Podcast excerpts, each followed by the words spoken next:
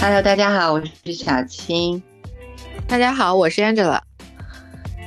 呃，上期节目的时候，我就跟 Angela 说，我说我的心态最近已经就是有点这个浮躁起来了，有点崩，你要开解开解我。之后 Angela 就给我推荐了《反脆弱》这个书嘛，嗯，不知道听友们有没有去下载呀？有没有去听一听这个有声书啊？大家有什么感受啊？快点和我们俩一起聊一聊。那今天呢，就反过来了，也不是反过来了，就是。Angela 因为现在在那个管控区里面嘛，所以她只能在小区内实现自己的行动自由。所以说，管控区里的人们呢，心里也是需要安慰的。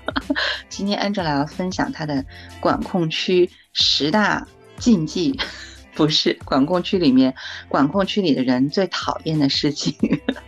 来抒发一下自己这个愤懑的心情。我不知道是不是现在上海的朋友们啊，北京的朋友们，或者其他城市也和 Angela 一样，只能实现小区自由，甚至只能实现房间内自由的人，是不是有着和 Angela 一样的心声？哈，我们先来听 Angela 说一下，你最讨厌的事儿是啥？现在言简意赅啊，真的，我最讨厌拍皮球的小孩儿。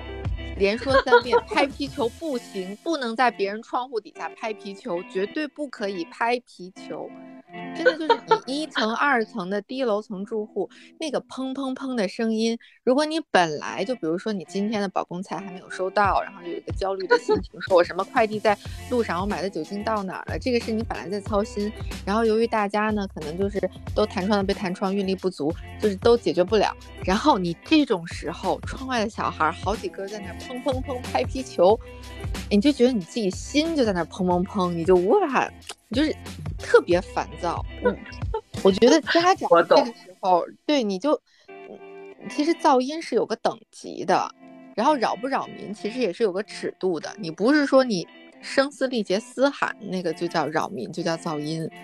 我这个可能是三层以下的，或者是二层和一层的，啊，管控区的同学们应该能了解，因为如果封控的话，大家都下不了楼了嘛，就不会有满院子这种声音了。管控区还是能下楼的，足不出小区。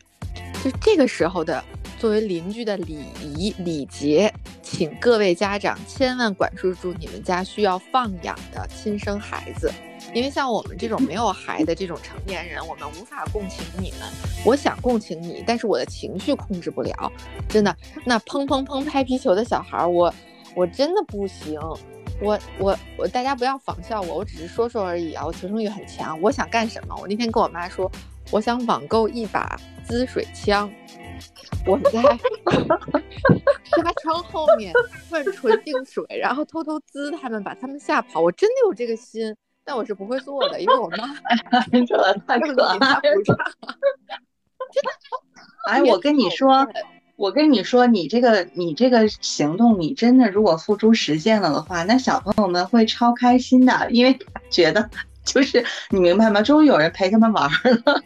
不会，他会 觉得不再叫孤独的拍皮球了。对他们家长是不会放过我的，我也知道家长是不会管他们家小孩的，但他们家小孩受到这种不明液体攻击，他会反过来说你怎么能这么为难小孩呢？这个话我都知道他们要怎么说，但问题是大家都在这个方寸之间活动，你就不要。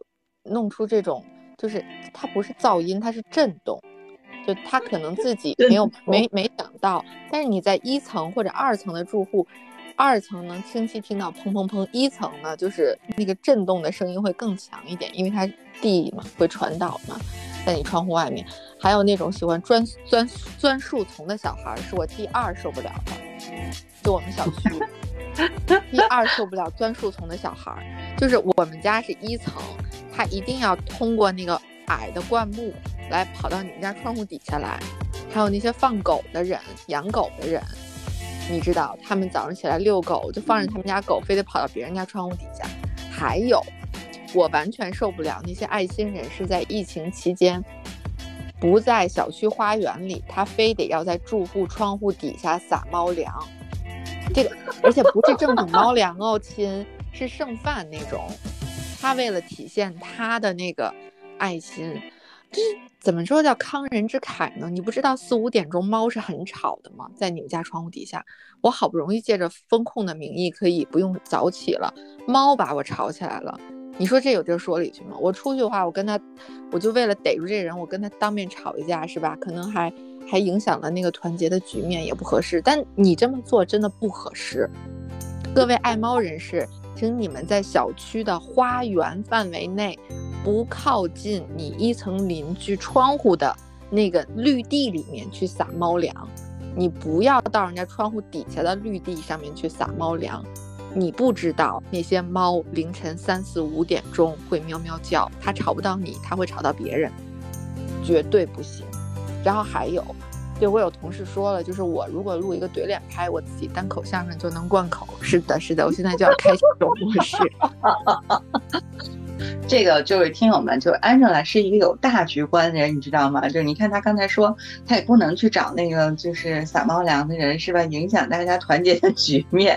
但是就是愤懑无法抒发，然后单开一期抒发自己心头的愤懑，就是我觉得大家理解都是能理解的。但是你不舒服，你真的不舒服，对吧？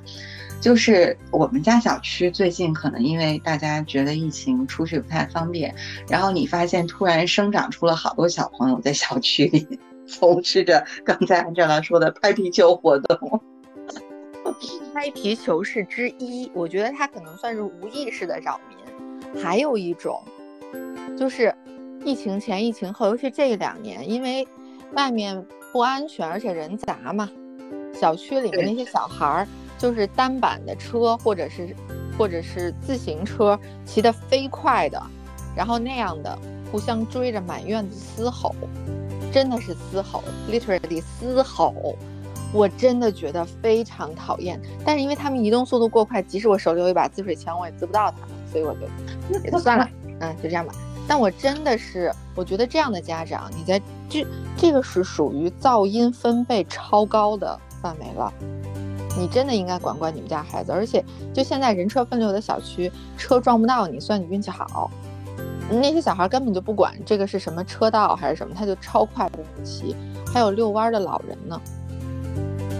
老人有一个事情，就是也是小朋友们的，我不知道你的小区有没有，就是他们现在有很多那种自动控制的那种玩具，就是它其实有点像无人机那种，有有人玩小无人机，有人有玩那个车。对对对对对，他就是你不知道它那个东西什么时候就过来了。这嗯，反正我我们小区是有慢跑的人，我觉得慢跑嘛，跳绳啊这些活动我都是完全可以理解。即使他抽地或者怎么着，我觉得这个分贝数是完全没问题的。即使在我窗户底下，我也觉得可以。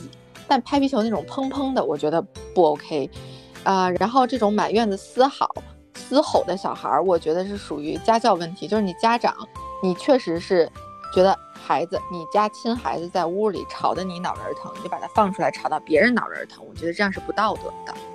嗯，还有，你看我说了我能开单口相声吐槽专场吗？我是真的还有，还有就是广场舞的中老年人的那个场子，那他们之前，呃，风控之前管控之前就借着说外面什么啊人多什么的，就在小区小花园里面就。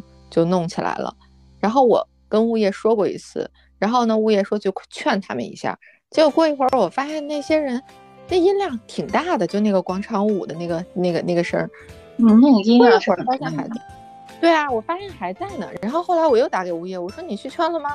你说非得让邻居互相见个面去说这事儿吗？他说他觉得这个音量还可以。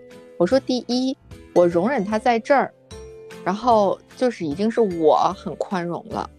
我们是一个三栋楼的小区，其实那个花园就离着一号楼和三号楼的这个中间不远，所以你只要放一个 公放的音响音量出来，它就是能听得很清楚的。我说这个地方本来，你要是以后形成一个气候或者是惯例，要在这个地方跳舞的话，那我们就没有宁日了，它不应该存在。我买这个小区的房子是因为它不临街，一般临街才有这种。这种集体跳跳广场舞的场景了，你想要制造一个什么？趁着疫情，然后当然我们现在管控了，都出不去了，然后这帮人又冒出来了。我就觉得说，你你是不了解你这个音量是是放给多少个人听？你们光你们七八个人开心了，你在公园里，你七八个人能听见的音量是空旷的，你觉得声音小？你真的在一个三栋楼的小区的街心小花园的那那个范围，一二三栋楼的三层以下绝对听得清清楚楚的。嗯，这个是我觉得非常讨厌的一点。然后这些人不自觉，那肯定物业也懒得去说，因为一说肯定就不愉快。但如果我们是住户之间邻居去劝呢，那应该也会更不愉快。我就觉得这种小区不连接的就不应该存在。就是和，嗯，它那个和手机公放的原理差不多，你说是不是？就是你在公共公交通工具上面，如果有人手机公放，你会觉得它格外的吵。对，即便是他觉得我只是一个正常的需要能听清楚的一个分贝量，因为你环境就是不一样，它就给人的感觉也不同。确实，我觉得空间是。公共的那，尤其是在现在疫情的期间，又把大家的活动范围框定的特别小，我觉得还是非常需要这种个人的行为的约束的，对吧？也不是一个。我爸说了，窗户外面你没有买窗户外面的那个空间，那不是你的，所以你说了不算。我说那如果是公摊面积的话，大家每个人都有，凭什么他这个就说了算呀？这就是，呃，有一事少一事的老年人和我这种。对我已经从二零一九年已经已经进化了好多了啊，但是这种就真的如果吵闹到这种程度，我还是觉得不能忍。再还有退一万步讲，就是广场舞这种形式在管控小区里应不应该存在？其实管控结束了，他们倒是有正经借口可以存在。我认为管控的意义就是你们这边都有风险了，你为什么还要聚集呀？对呀，明白为什么？嗯，的确是啊，就是你。管控不就是说防止大家聚集吗？你跳着广场舞，你不就是就天然的就弄出一个聚集的事情嘛？我觉得现在肯定是不提倡的。啊，对。然后还有呢，我们这小区 滋哇乱叫的小朋友们哈，活蹦乱跳的，这个除了满院子那么绕圈儿，这几天核酸检测，我发现他们围着核酸检测点的周围。也跑，他们自己的亲爸亲妈也不果断拉住。我就是觉得你都看了外地的核酸检测，然后引发了一些疫情扩散，那你是不是你不管他在别的地方乱喊乱跑，你让他别在这个地方乱喊乱跑，是你作为家长的，你一个读过书的、见过世面的这两年更新过知识体系的成年人该尽的义务吧？那不是你才亲孩子吗？你这。就那片区域，你真的应该离得远远的。但我一个外人又不好说什么，我就觉得你来回在那儿跑啥呀？哎呦我的天！